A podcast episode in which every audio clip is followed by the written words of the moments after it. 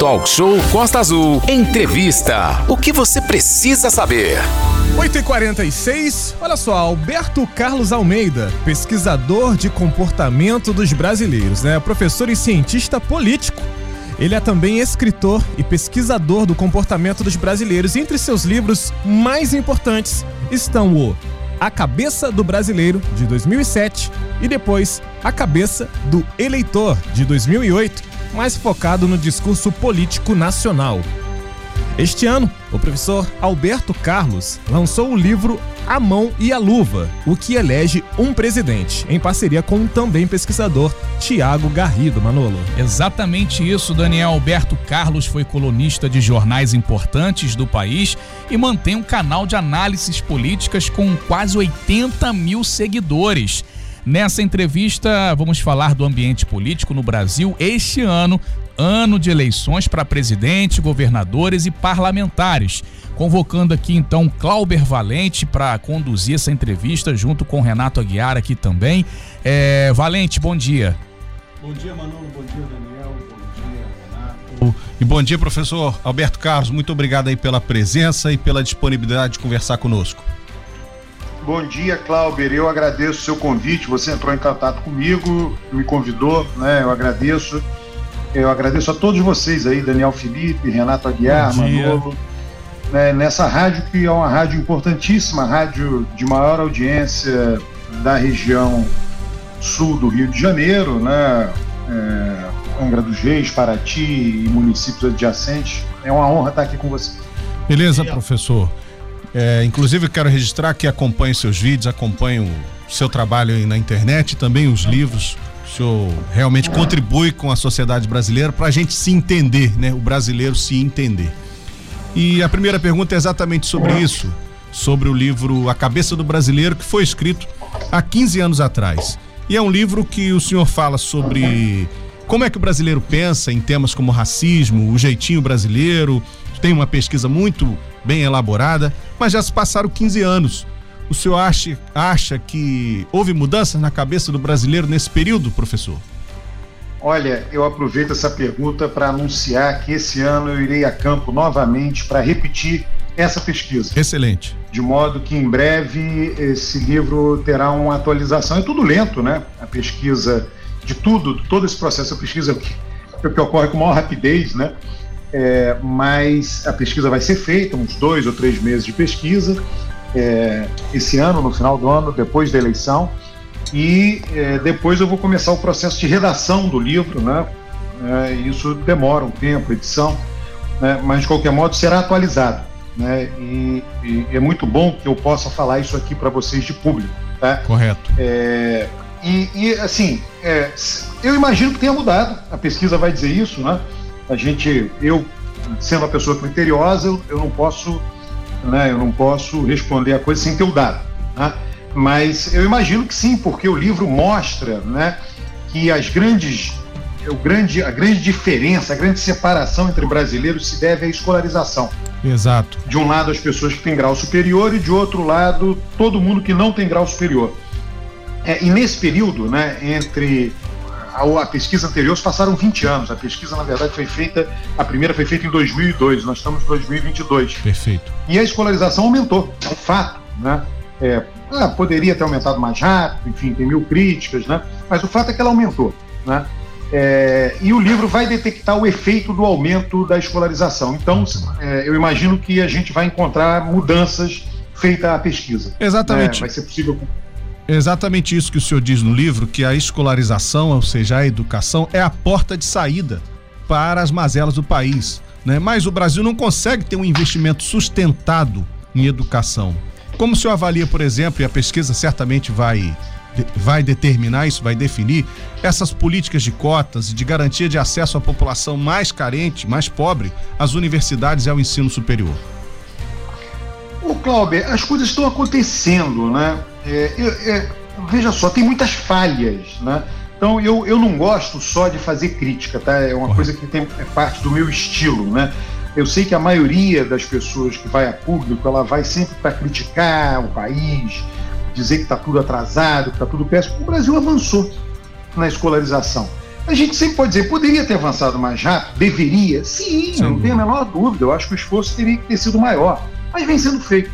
E outra coisa importante, a qualidade também poderia ser bem melhor. Né?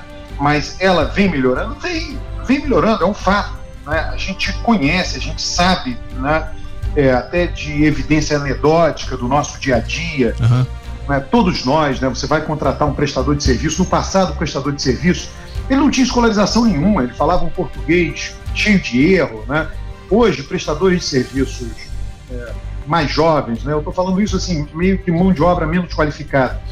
É, eles todos têm ensino médio completo, quase completo, então mudar mudou. Né? Mudou para melhor? Sim, no sentido de que aumentou a escolarização. Poderia ter sido mais rápida? Sim. Poderia ter sido com maior qualidade? Sim. Né? Então, por um lado, eu reconheço os avanços, por outro lado, eu também tenho as críticas e digo: olha, seria importante que a gente melhorasse mais rápido, tanto na expansão, em particular agora do ensino médio, do ensino universitário, uma vez que o ensino fundamental está universalizado no Brasil, uhum. quanto da qualidade dele. Né? Ah, é necessário, é bom que se tenha escolas integral, em tempo integral, sim, não tem a menor dúvida, está comprovado que tira a pessoa da criminalidade. Né? Então tem muita coisa a ser feita. Né? Mas houve sim um avanço formidável. E aí entra a sua pergunta, né? É, política de cotas, né? Olha, tudo né, vem contribuindo, né? Tudo vem contribuindo é, cotas é uma maneira de contribuição, não é a única, tem várias, né? E, e uma complementa a outra, né? Então todos os esforços são esforços bem-vindos, bem-vindos, desde que para aumentar tanto o nível escolar formal quanto a qualidade dos conteúdos ensinados é, para os jovens, para as crianças e jovens brasileiros. Vamos aguardar a atualização do livro do senhor para ver esses impactos aí. Manolo. Professor Alberto, bom dia. Aqui Manolo falando. É, bom dia, mano. Bom dia. O senhor está lançando o livro A Mão e a Luva, o que elege um presidente. O livro de Machado de Assis, lá do século XIX, é um romance. O seu, professor, não? Do que se trata esse seu livro, professor? O, o, livro do Machado, A Mão e a Luva, né? Não tem subtítulo do Machado, né? Só A Mão e a Luva mesmo. Ele, ele é um livro né, de ficção, né? É, o meu, né, em coautoria, é um livro de não ficção. Pelo menos a gente sabe que é não ficção. Foram nove eleições presidenciais. Né? Talvez alguém, se tivesse um marciano que desembarcasse na Terra e lesse o livro, pudesse imaginar: não, isso aqui é ficção, ficção, mas a gente viveu isso no Brasil. Né? E o livro trata de nove eleições presidenciais, o que inclui esta agora, a eleição corrente. Né? Desde Collor, a primeira eleição da nova República, nós tínhamos passado 29 anos sem poder escolher o presidente da República por conta da ditadura militar, até essa última eleição agora. Então, o livro é um livro que aborda. Né, e o que? Do ponto de vista da opinião pública. Né, por, que, por que nós tomamos emprestado o título de Machado, né, A Mão e a Luva? Porque A Mão e a Luva é, é um romance, né, tem o Machado de Assis, é, tem, tem sempre é muito comum na obra de Machado, seus romances, ter uma mulher como protagonista, né? Sim. É, e a Guiomar foi a protagonista do A Mão e a Luva, do Machado.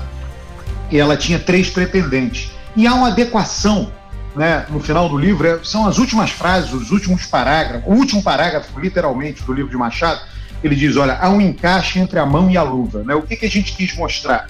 É que num ano de eleição presidencial há um encaixe entre um candidato, o que sai vencedor, obviamente, e é, a opinião pública. A opinião pública é a luva e esse candidato é a mão. Né? Como se a gente estivesse olhando as candidaturas que aí estão, duas basicamente, mas que seja, três, quatro. Né? E elas têm mãos diferentes, mãos com tamanhos diferentes, uma mão mais magra, uma mão mais gordinha. É, no caso de Lula, né, a mão esquerda falta o dedo mindinho, né? Então, é, essas mãos estão buscando se encaixar numa luva. É, e qual luva é essa? É a situação da opinião pública. É, e todo o livro mostra isso, tá? É um livro de opinião pública, é um livro com informações de opinião pública. O livro mostra que é, naquele, nos anos eleitorais há uma mão que se encaixa melhor nesta luva. Então o livro revela para o leitor a situação da opinião pública no ano eleitoral e até mesmo antes, no, no ano que precede a eleição. As pesquisas se tornaram mais abundantes. É, mais recentemente. No passado eram poucas pesquisas né, públicas, né, na eleição de Collor foram poucas pesquisas e elas vêm aumentando. E nós nos utilizamos disso, né, extensivamente dados de pesquisa no livro. Né? É um livro, é, quem tem lido o livro é, tem gostado muito, tá? É, as pessoas com redes sociais, muita gente consegue me achar e elogia é, a escrita é, direta, simples, fluente, né? As pessoas têm gostado muito. Né? E é isso, né? Ele, é, para o eleitor mais velho, para o leitor, perdão, leitor e eleitor, né? Mais velho, né? Ele rememora é, os processos eleitorais, as várias campanhas eleitorais que aconteceram no Brasil. E para o mais jovem, é, é, tem uma parte historiográfica no livro, né? Não é um livro de história, mas ele ele traz muito, muita informação histórica. Então, então assim, né, eu sou suspeito para falar porque eu sou um dos autores, mas eu recomendo fortemente a leitura. Então fica a dica aí para os nossos ouvintes da Costa Azul FM, A Mão e a Luva, o que elege um presidente, livro do professor Alberto Carlos Almeida, com a parceria de Tiago Garrido, se não me engano. Isso, Tiago Garrido. Muito bem, professor. É, como o senhor avalia é, uhum. o ambiente político é, no Brasil hoje, atualmente? O senhor concorda com a avaliação de que há uma polarização, é, não apenas eleitoral, mas de costumes, talvez, professor? Não, olha, é, veja só, interessante quando vocês colocam essa pergunta dos costumes, tá?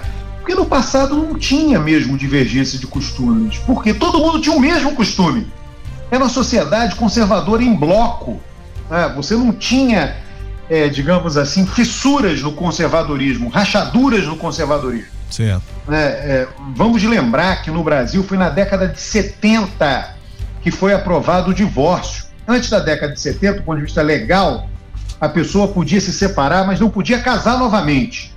Era proibido por lei. Verdade. Né? Então, é, nós vemos uma sociedade muito conservadora. Né? E, e, essa disputa cultural, muitas vezes as pessoas dizem: não, olha a disputa cultural. A disputa cultural tem a ver com a redução do conservadorismo. Na verdade, é uma reação de setores conservadores à redução do conservadorismo. É, e isso daí a gente pode né, fazer a ligação até com a cabeça do brasileiro, né, na medida em que vai aumentando a escolarização, as pessoas vão ficando um grupo maior, né, vai ficando menos, menos conservador, conservador, do ponto de vista dos costumes, uhum. e aquele mais conservador reage a isso. Né? Não tem problema, é do jogo, né? É assim que o mundo funciona. O senhor acha, então, talvez, que o campo mais progressista, vamos chamar de esquerda, tem avançado demais ou foi a sociedade que avançou em direção a esse não conservadorismo?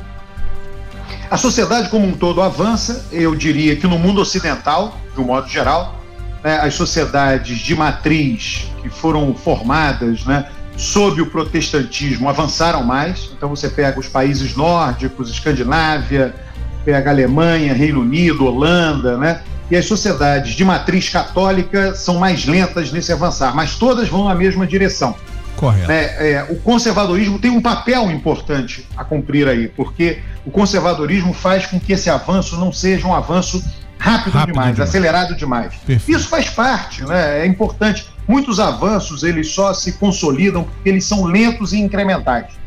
É, e nós temos que aprender, né? nós estamos vivendo no Brasil um momento um pouco complicado, né, por conta da violência política, que é algo inédito nas nossas eleições presidenciais, né, essa violência entre cidadãos, né, é algo inédito. É, e nós precisamos reaprender ou rememorar, eu acho que a gente não desaprendeu, mas talvez rememorar e passar a voltar a praticar plenamente a discordância sem violência política. Perfeito. Então, por que, que eu estou falando isso? Porque é do jogo discordar, é do jogo ter gente que quer avançar mais, quer romper regras, reformar regras, subverter regras, e é do jogo ter gente que, que quer manter essas regras. Né? E essas pessoas precisam apenas conviver pacificamente. Os dois lados têm a contribuir com a sociedade. Conversando com o professor Alberto Carlos Almeida, autor do livro A Cabeça do Brasileiro, e agora que está lançando o livro A Mão e a Luva, o que elege um presidente. Professor, essa é uma eleição atípica de 2022, pela primeira vez desde a redemocratização. Nós vamos ter um presidente disputando a eleição contra um ex-presidente. Na avaliação de todo mundo, isso aumenta muito o nível de conhecimento dos eleitores, né? Todo mundo conhece os principais candidatos. O senhor já está prevendo um desfecho para essa eleição? Qual seria?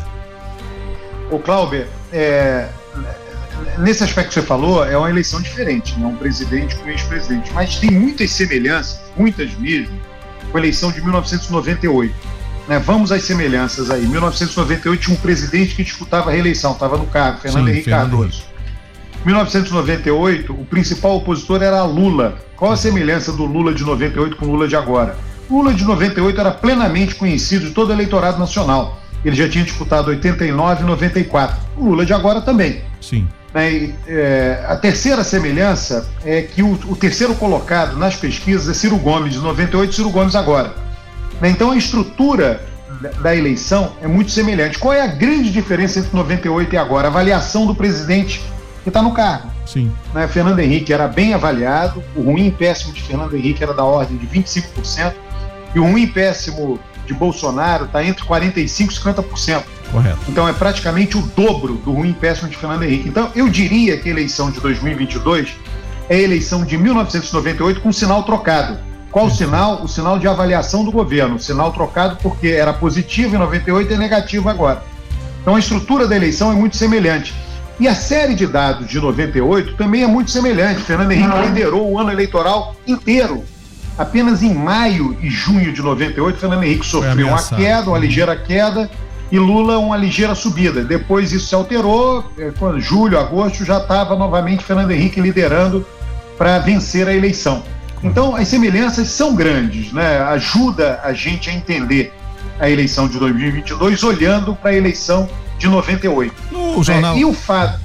Desculpe. Sim, pode. Pode concluir.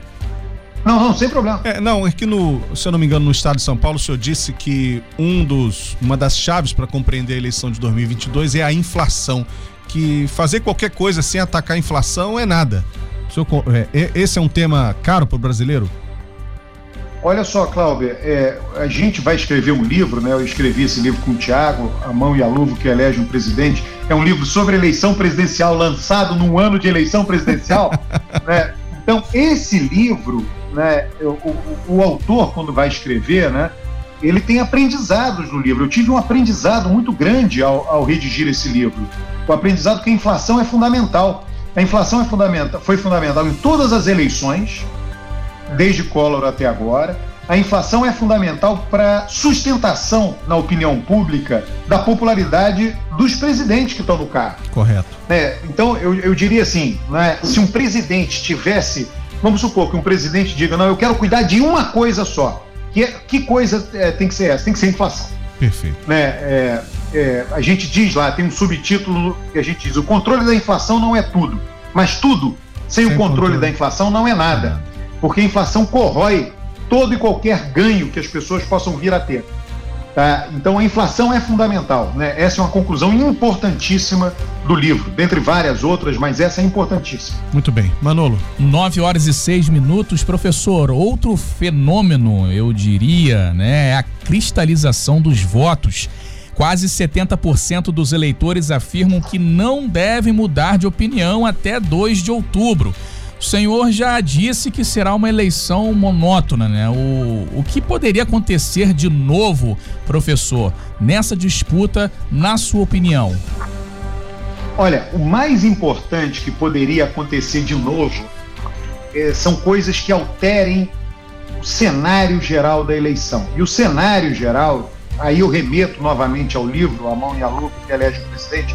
O cenário geral é um cenário de mudança. Por quê? Porque as pessoas estão. É, veja só, Bolsonaro foi eleito para mudar, né?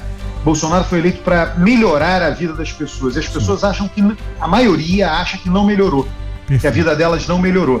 Então as pessoas precisam, né, para que mude o cenário, as pessoas precisam mudar o julgamento com relação ao governo Bolsonaro. Você tem que ter uma mudança muito grande entre agora e a eleição que as pessoas digam: não, foi ótimo o governo Bolsonaro. Perfeito. Foi excelente. Quem avalia hoje ele ruim e péssimo tem que passar a avaliar ótimo e bom. É, eu, talvez seja tarde demais para isso, essa é a questão. Talvez as pessoas, né, olha, ele já governou 2019, um raciocínio razoável seria ele já governou 2019, 2020, 2021, já passou a, a metade. metade. do ano de 2022 e ele não melhorou nossa vida. Então agora, o que melhorar daqui para frente, é, não tenho mais paciência para ele. É, é, melhor mudar de presidente. Tá? Pode ser que seja tarde demais, mas seria a única coisa que alteraria. Né? Uma mudança abrupta da água para o vinho, do cenário econômico, de tal maneira que as pessoas passem a reconhecer no governo Bolsonaro um governo positivo para a melhoria do bem-estar é, de si e da sua família. É, professor, hoje tem Datafolha, previsão de divulgação de pesquisa presidencial hoje, feita pelo Instituto Datafolha em todo o país. O senhor tem alguma dica, algum passarinho já cantou, algum sinal para essa pesquisa? Os passarinhos estão entediantes, porra, entendeu? É, o que que acontece? O Alberto está entediante, os passarinhos estão. É, eu já virei entediante, porque eu tô falando, olha, tá lá, é, não muda, não muda, não muda.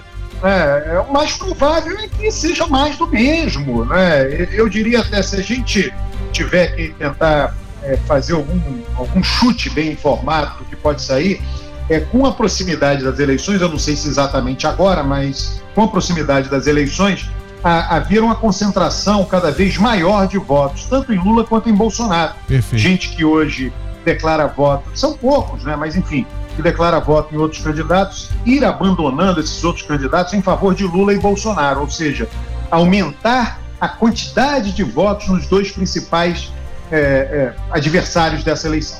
Perfeito. É, professor, minha penúltima pergunta aqui, estamos caminhando para o fim. É, tem essa polarização, Bolsonaro versus Lula, e tem essa busca, vamos chamar, de terceira via. Ontem houve lançamento da candidatura da senadora Simone Tebet, do MDB, que é um partido que tem muita capilaridade no Brasil todo, mas que é muito dominado também por interesses locais, regionais. É, qual será o papel dessas candidaturas num ambiente, como o senhor está dizendo, de polarização? Tem também o Ciro Gomes, a quarta vez que tenta se eleger e tem um patamar de votos considerável. Qual o papel desses outros candidatos, digamos? Olha, a situação deles é uma situação difícil né? não por falta de mérito deles, mas é que disputa para cargos máximos da nação, seja primeiro-ministro nos países europeus, seja presidente das Américas, né? praticamente todos os países da América, só dois né? não são presidencialistas, né? o Canadá, enfim, eu não sei se o Suriname, alguma coisa assim. É, é, essas disputas são disputas oligopolizadas, cartelizadas.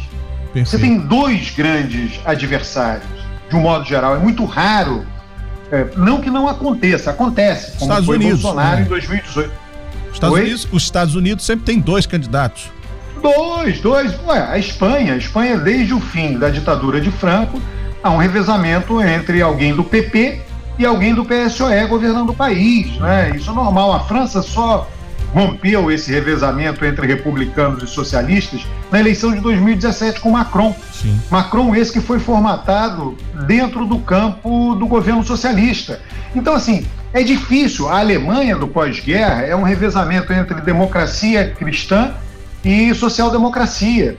Né? Então, a disputa é assim mesmo. É uma disputa, como eu digo, é uma disputa de cachorro grande. Vamos supor que nós aqui, hoje, vocês que estão me entrevistando e eu, a gente faça uma reunião e a gente decida nos tornarmos sócios e passar a construir aviões. A gente não vai conseguir, né? porque é uma disputa cartelizada, uma disputa oligopolizada. Não, não, é assim, você não entra só na base da vontade. Perfeito. É, é, são grandes estruturas, você tem que atingir um grande eleitorado, são é, muita gente votando.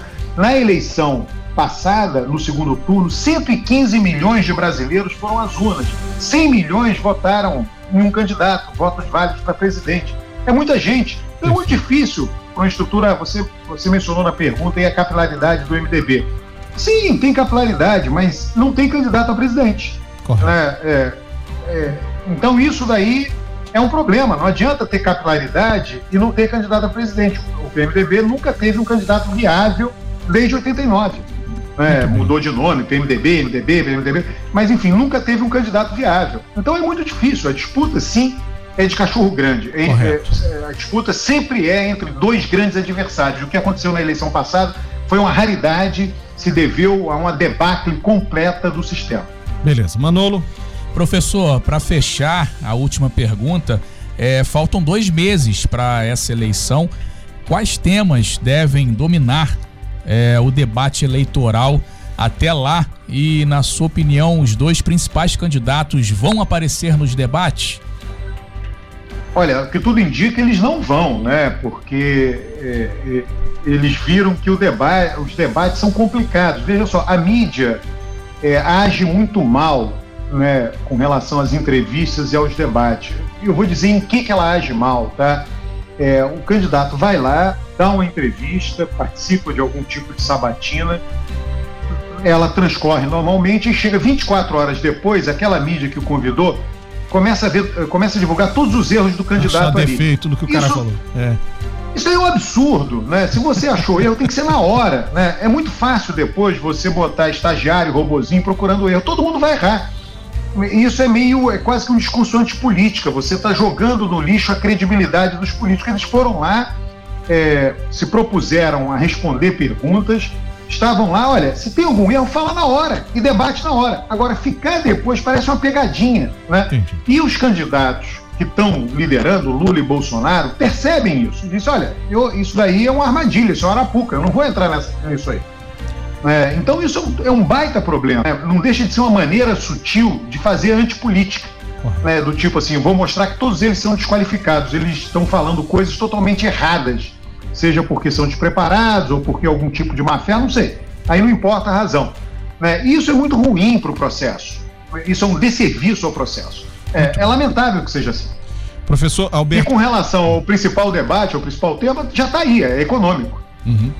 Professor Alberto, muito obrigado aí pela tua disponibilidade, os esclarecimentos. Desejo sucesso ao senhor aí no, no road show do livro, né? Que seja bem vendido e tenha boa repercussão. Manolo. Sim, eh, professor Alberto, muito obrigado por sua participação aqui no programa Talk Show. Um bom dia aí para o senhor. Bom dia, eu agradeço a todos vocês aí, Daniel, Renato, Manolo, Cláudio. Obrigado pelo convite, um grande abraço aí para vocês. Abraço, professor, bom dia. Sem fake news. Talk show. Você ouve? Você sabe.